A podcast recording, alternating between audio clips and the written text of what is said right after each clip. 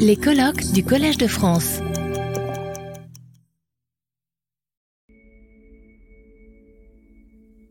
Pour cette session qui était intitulée euh, La mondialisation des Lumières, d'abord, euh, ce qui m'a paru particulièrement intéressant, c'est que un paradoxe a émergé dans les trois cas de manière très différente euh, les unes des autres.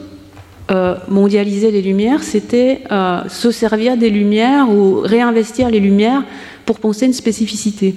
euh, ce qui renvoie euh, à une sorte de partage de l'universel, pour reprendre euh, le titre d'un numéro de la revue Esprit,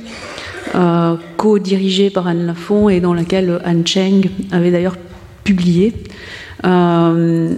on a une forme de partage de l'universel au moment où l'universel se mondialise. Euh, c'est un paradoxe qui, n'a rien de, surprenant.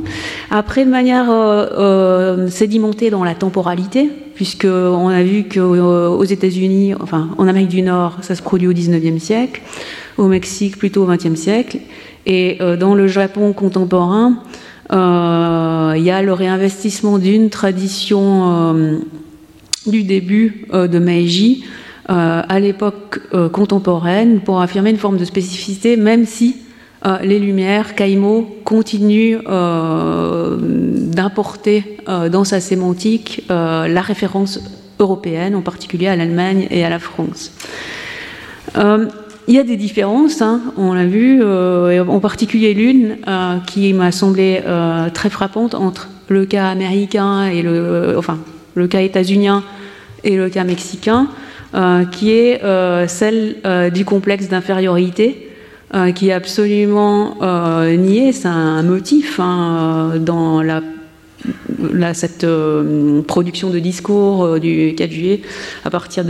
surtout autour des années 1830, où on a vu que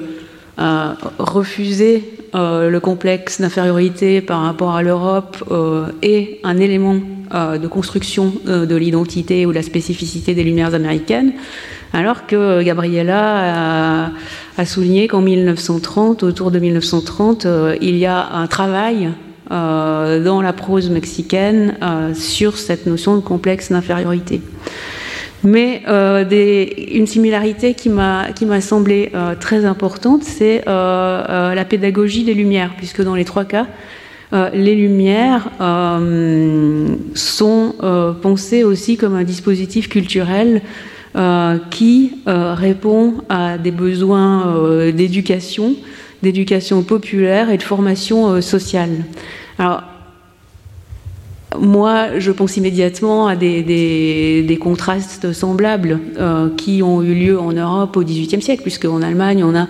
euh, ce mouvement de la populaire philosophie, dans lequel euh, la, valeur pédagogique des Lumières était euh, mise en avant, mise en évidence, au détriment de la pure philosophie, ou même contre la philosophie abstraite des Lumières françaises.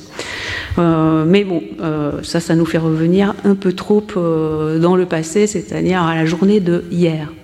Alors ce que je propose, euh, moi j'ai des questions pour euh, les trois orateurs, mais euh, ce que je propose c'est qu'on commence par les questions de la salle, et puis s'il reste du temps, je pose ensuite mes questions.